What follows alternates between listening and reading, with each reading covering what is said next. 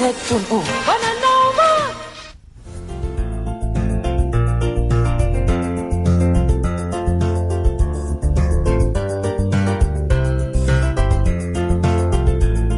Hola amics, sóc Ricardo Andreu i aquest és un programa gravat prèviament a Andorra.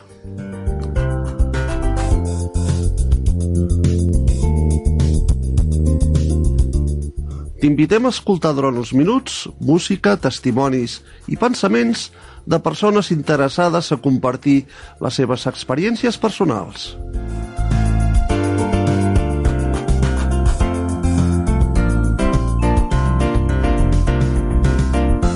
És l'hora de reflexionar sobre temes d'actualitat baix el punt de vista cristià.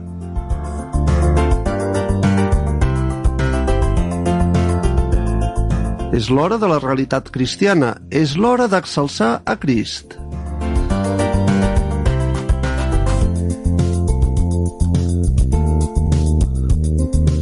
Els que hem fet possible aquest programa volem atreure la vostra atenció desitjant que us agradi.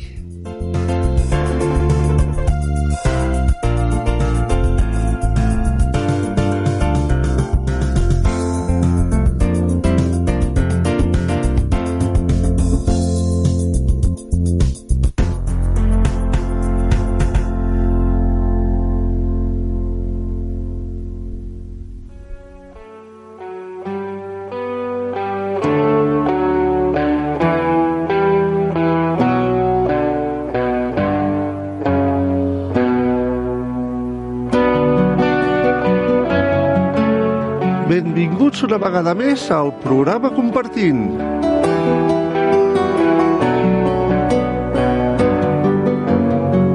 Aquesta vegada he triat per tots vosaltres els següents temes en llengua castellana que ens faran reflexionar.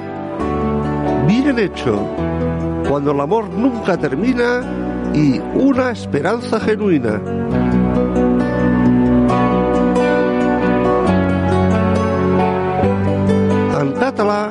Això és gràcia, discerniment de part de l'esperit i herois, tirans i Jesús.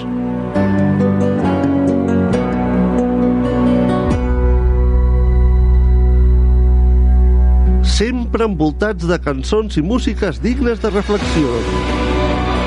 Ja sabeu, si voleu compartir les vostres experiències personals, poseu-vos en contacte amb Ràdio Bonanova, telèfon 93 202 34 36. Repetim, telèfon 93 202 34 36.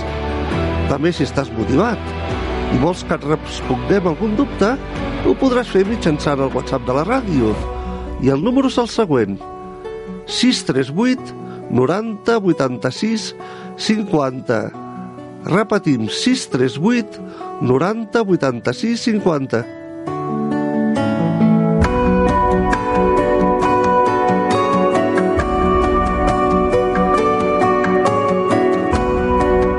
Si vols escriure'm personalment i vols compartir el que t'ha donat Déu, al final del programa, en l'acomiadament, et diré com fer-ho.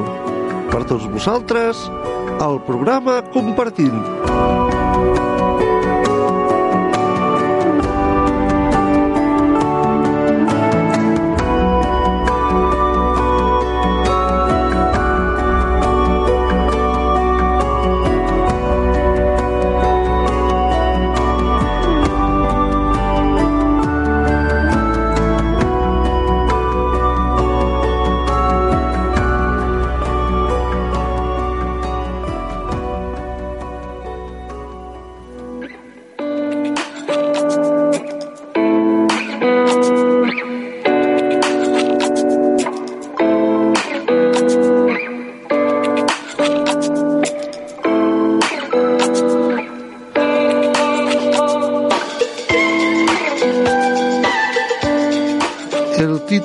pensamiento, bien hecho.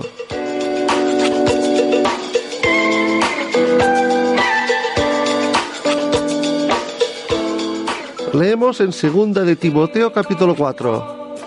He peleado la buena batalla. He acabado la carrera. He guardado la fe.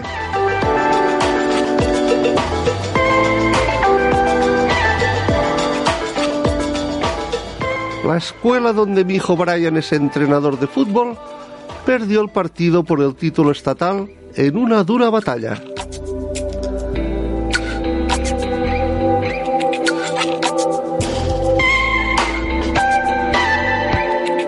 Hacía dos años que su oponente estaba invicto. Le envié un mensaje de texto para compadecerme de él y recibí una respuesta escueta. Los chicos lucharon.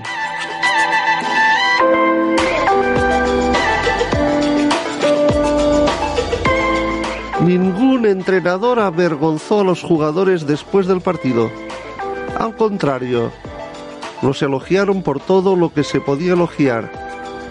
De manera similar, es bueno saber que los creyentes en Jesús no escucharán palabras duras de condenación de Él.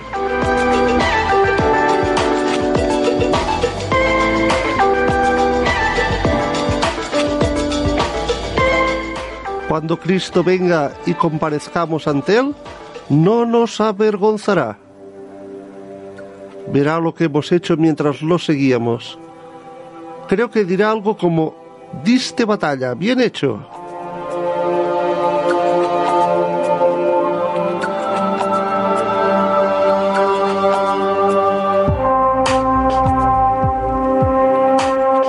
El apóstol Pablo testificó que había peleado la buena batalla y esperaba con ansias que Dios le diera la bienvenida.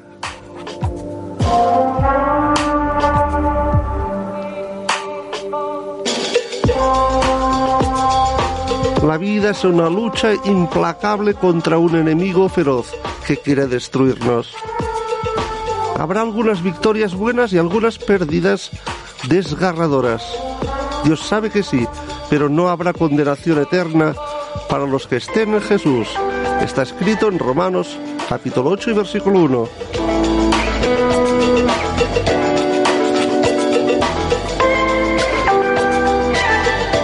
Cuando estemos frente a Dios con los méritos de su Hijo, cada uno de nosotros recibirá su alabanza de Dios.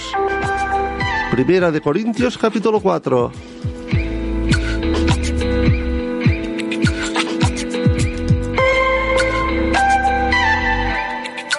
La idea de estar ante Dios te llena de terror o de gozo.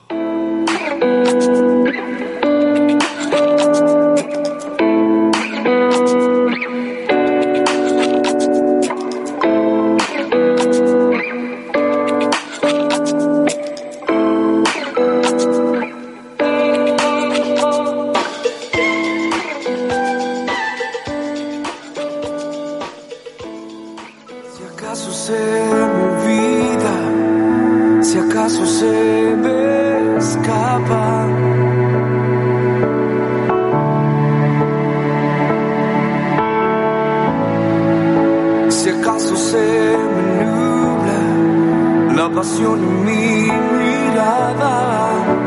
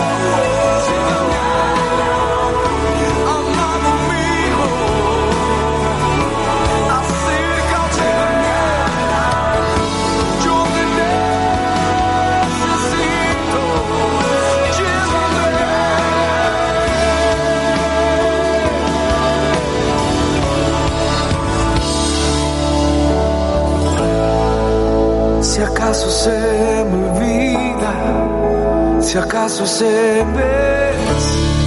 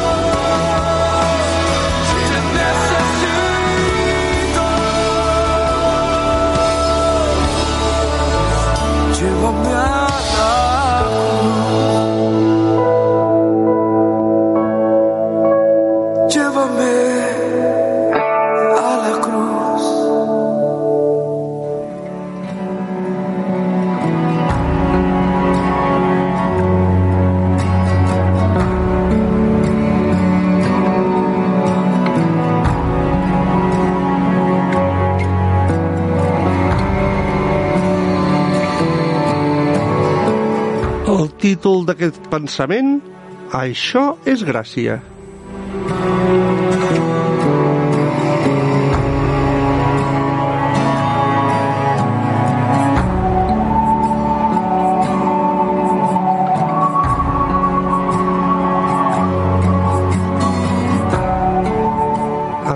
Jesús a qui vosaltres vau crucificar, Déu li ha fet Senyor i Crist. Llibre de Fets, capítol 2, versículos del 32 al 41.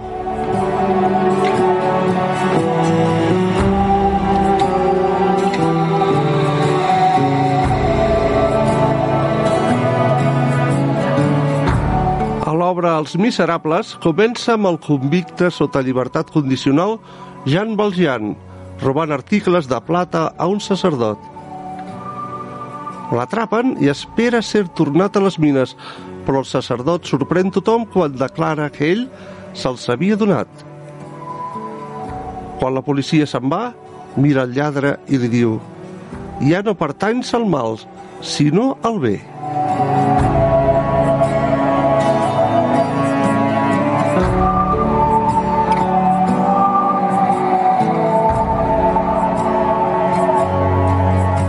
Aquest amor extravagant apunta a aquell que va brollar de la font de tota gràcia. El dia de la Pentecosta, Pere li va dir a la seva audiència que feia menys de dos mesos, en aquella mateixa ciutat, havien crucificat a Jesús.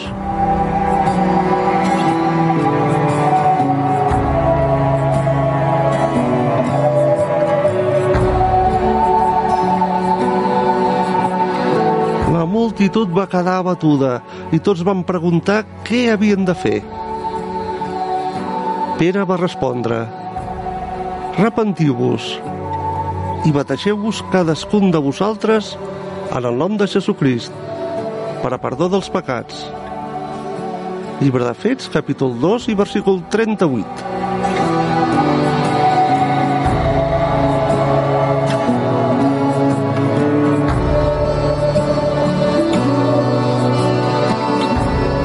Jesús havia carregat amb el càstig que ells mereixien. Ara serien perdonats si posaven la fe amb ell.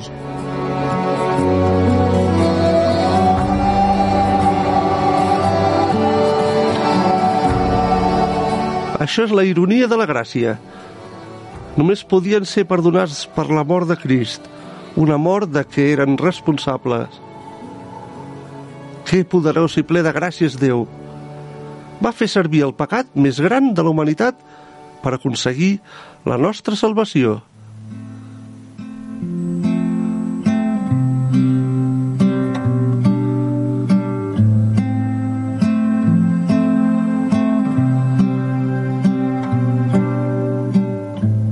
Si ell ja va fer això amb el pecat de crucificar Jesús, podem suposar que no hi ha res que no es pugui convertir en una cosa tan bona. Els que estimem a Déu, totes les coses els ajuden a bé. Llibre de Romans, capítol 8 i versícul 28.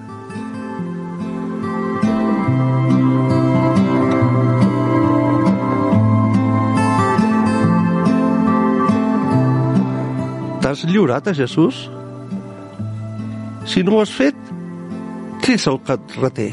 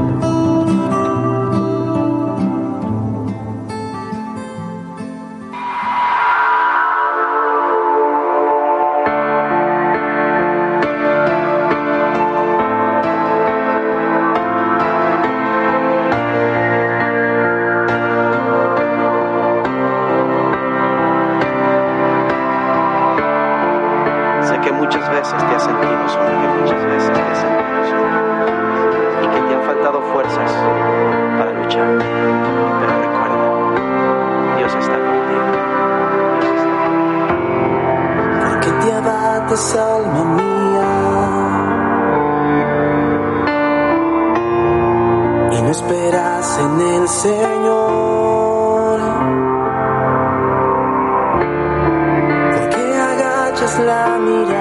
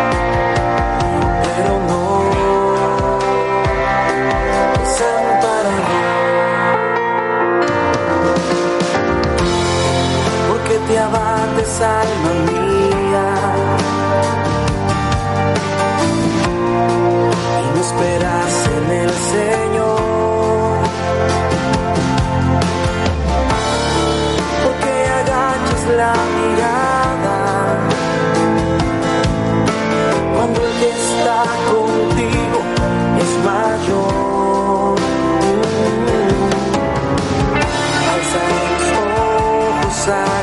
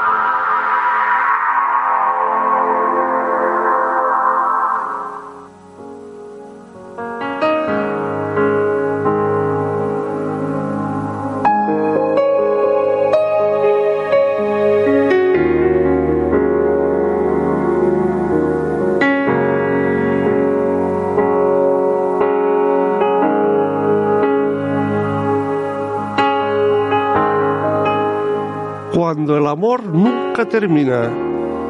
Es el título de esta reflexión.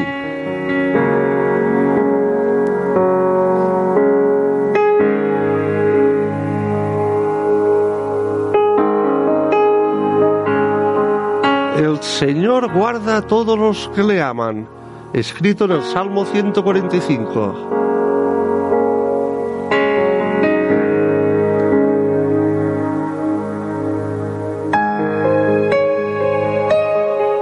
Vez que mi abuelo me llevaba a la playa, recuerda Sandra, se sacaba el reloj y lo guardaba.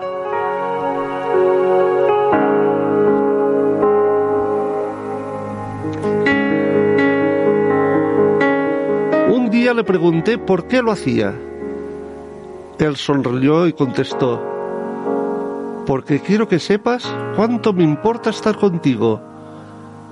Solo quiero disfrutar de ti y dejar que el tiempo pase.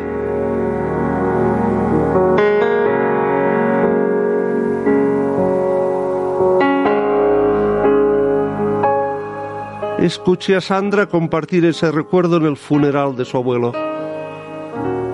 Fue uno de sus recuerdos favoritos de su vida juntos.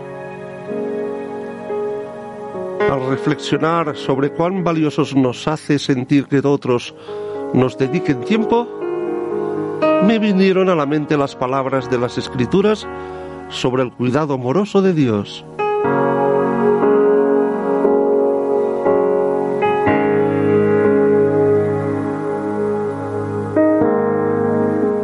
Dios siempre tiene tiempo para nosotros. David oró en el Salmo 145, abres tu mano y colmas de bendición a todo ser viviente. Justo es el Señor en todos sus caminos y misericordioso en todas sus obras. Cercano está el Señor.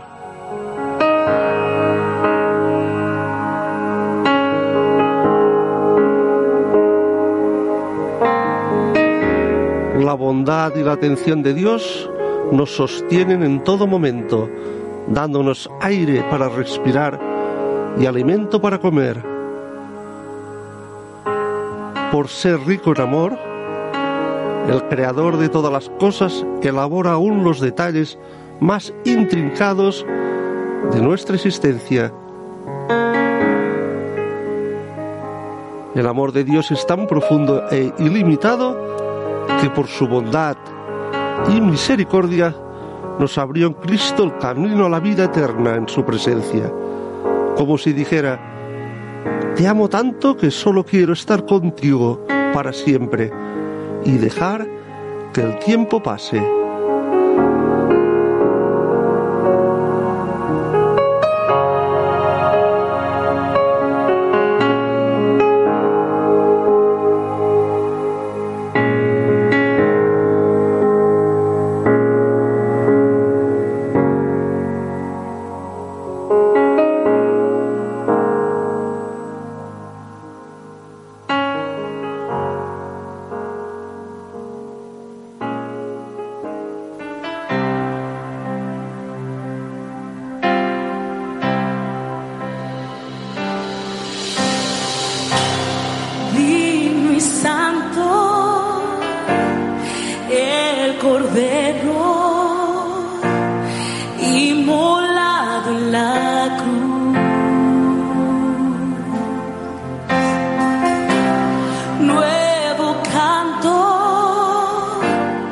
Levantaremos, alguien su trono está.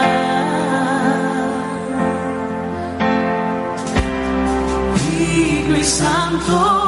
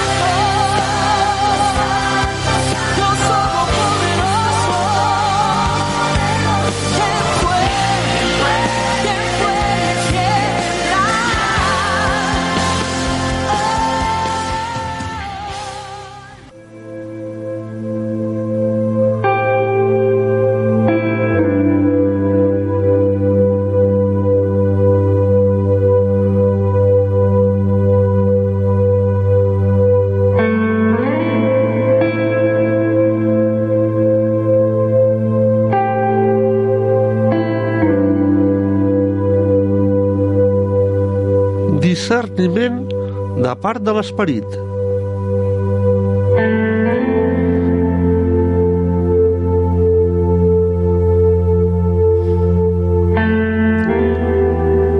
Però quan vingui l'esperit de veritat, ell us guiarà a tota la veritat. Llibre de Joan, capítol 16.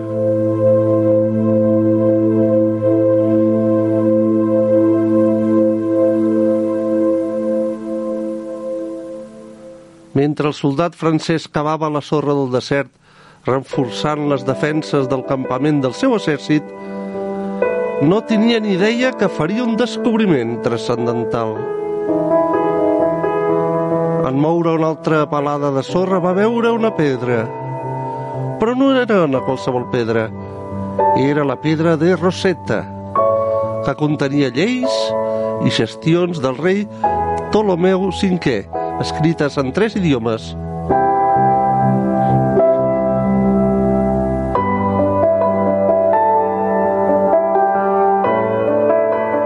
Aquesta pedra, ara al Museu Britànic, seria una de les troballes arqueològiques més importants del segle XIX, que ajudaria a revelar els misteris dels antics jeroglífics egipcis.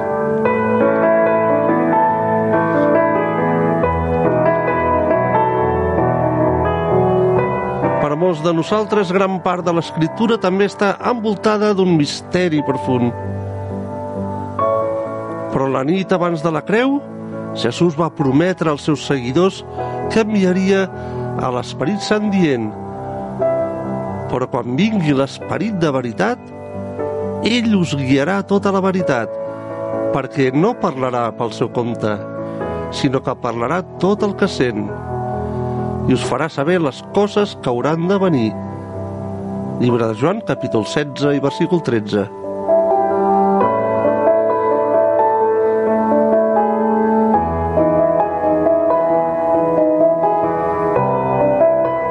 En cert sentit, l'Esperit Sant és la nostra pedra de roseta divina, que fa llum sobre la veritat, incloses les veritats darrere dels misteris de la Bíblia.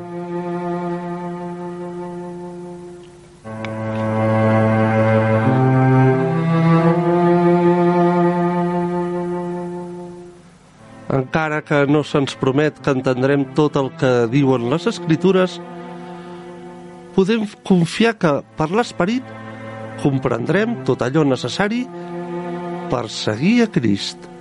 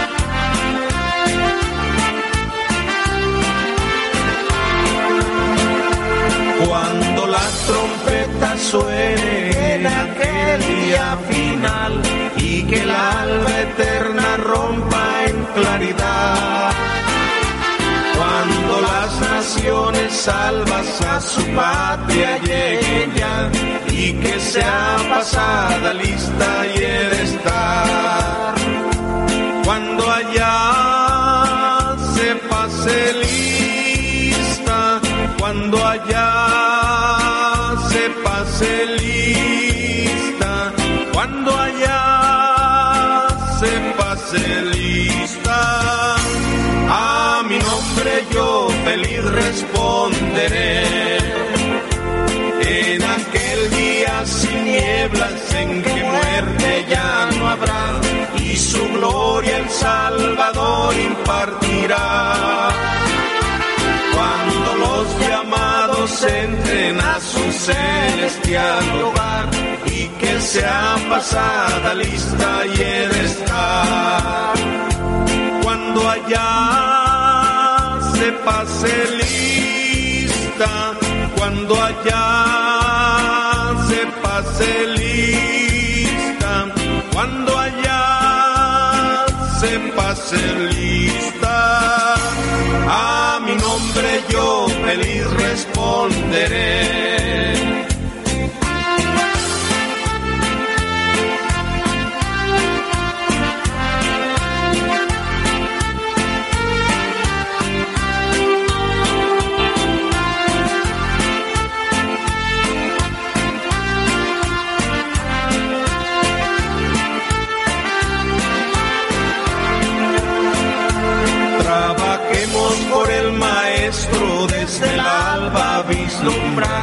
Siempre hablemos de su amor y fiel bondad. Cuando todo aquí fenezca y nuestra obra se sella y que sea pasada lista y he de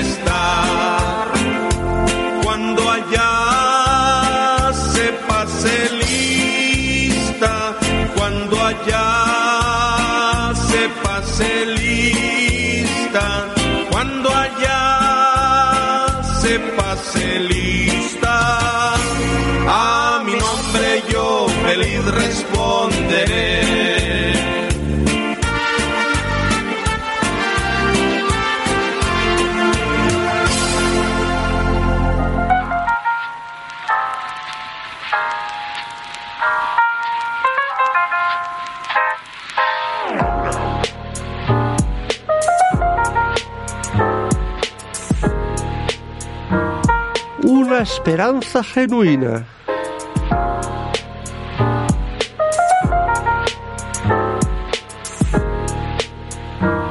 Dice así en Primera de Pedro, capítulo 1, versículos que van del 3 al 9. Nos hizo renacer para una esperanza viva, por la resurrección de Jesucristo de los muertos.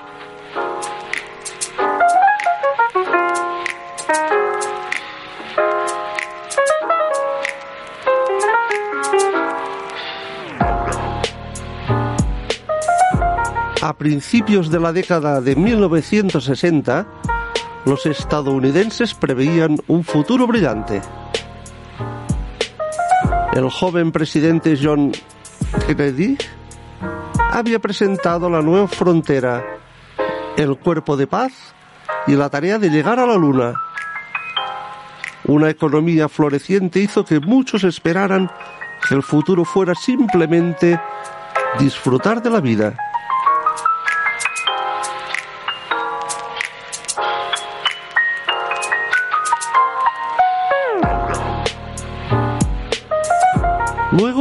Se desató la guerra en Vietnam.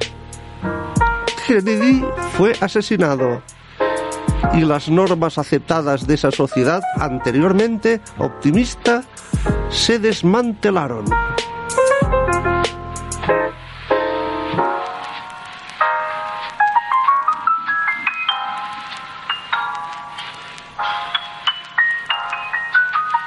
Prevaleció la desilusión pero en el año 1967, el teólogo Jürgen Moltmann, en Teología de la Esperanza, presentó una visión más clara. El sendero no era del optimismo, sino el de la esperanza. Dos cosas distintas.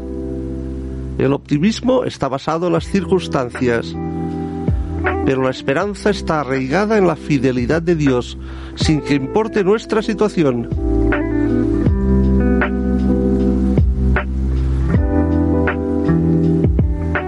¿Cuál es la fuente de esta esperanza? Pedro escribió, Bendito el Dios y Padre de nuestro Señor Jesucristo, que según su grande misericordia nos hizo renacer para una esperanza viva por la resurrección de Jesucristo de los muertos. Nuestro Dios conquistó la muerte por medio de su Hijo Jesús. Esta realidad nos eleva más allá del mero optimismo y nos brinda una esperanza firme y segura, cada día y en toda circunstancia.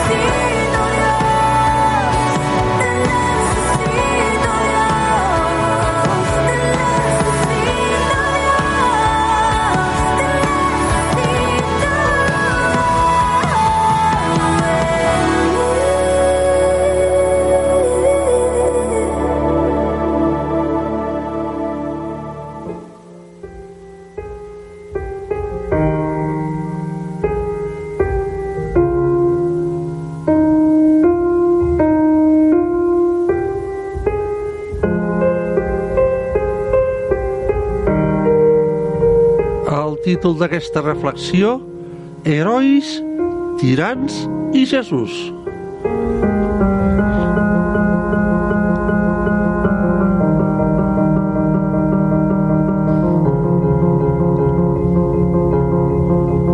Doncs em vaig proposar no saber entre vosaltres cap cosa sinó Jesucrist i aquest crucificat. Escrit a Primera de Corintis, capítol 2, versets que van de l'1 al 10.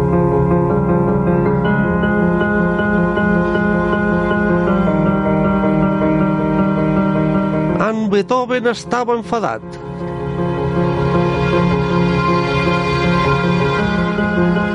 Volia anomenar la seva tercera sinfonia la Bonaparte, ja que considerava Napoleó un heroi del poble i defensor de la llibertat.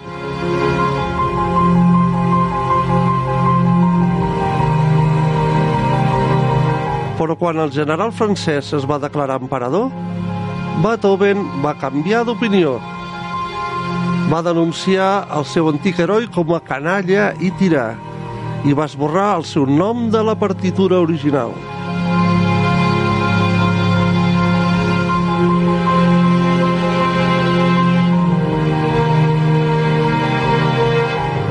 Els primers creients en Jesús segurament es van sentir desil·lusionats quan les seves esperances de reforma política es van esfumar i van veure que Roma seguia governant el món.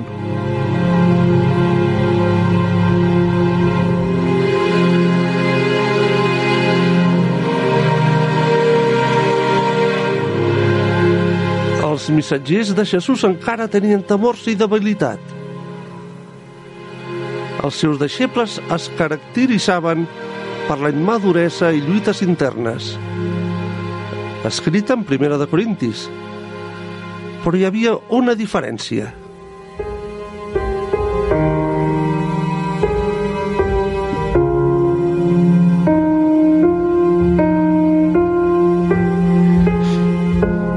Pau veia més enllà del que no canviava. Les seves cartes començaven, acabaven i desbordaven amb el nom de Crist. Crist ressuscitat, amb una promesa de tornar al poder. Crist amb el seu judici, sobretot.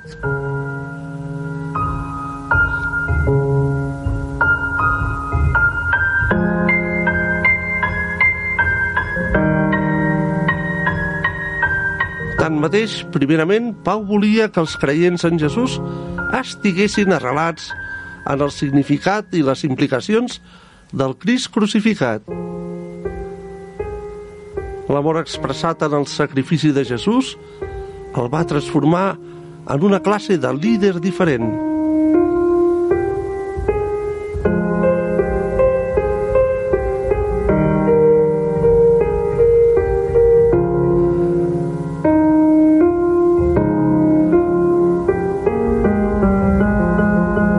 Jesús com a Senyor i Salvador del món, la seva creu canvia tot. El nom de Jesús es coneixerà i serà lluat per sempre més.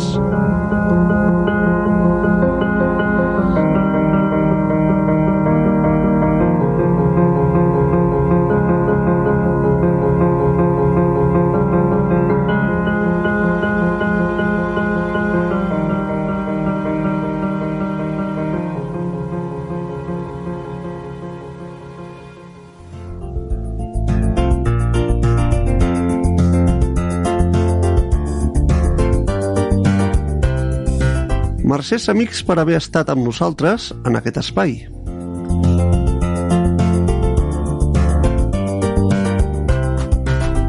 Aquest espai ha estat pensat perquè puguis compartir els teus pensaments i experiències amb Déu.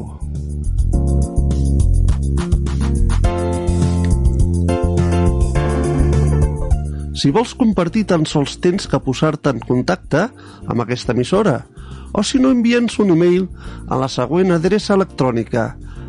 atlas arroba andorra.ad atlas arroba andorra.ad Fins la propera emissió d'aquest programa. I fins aviat.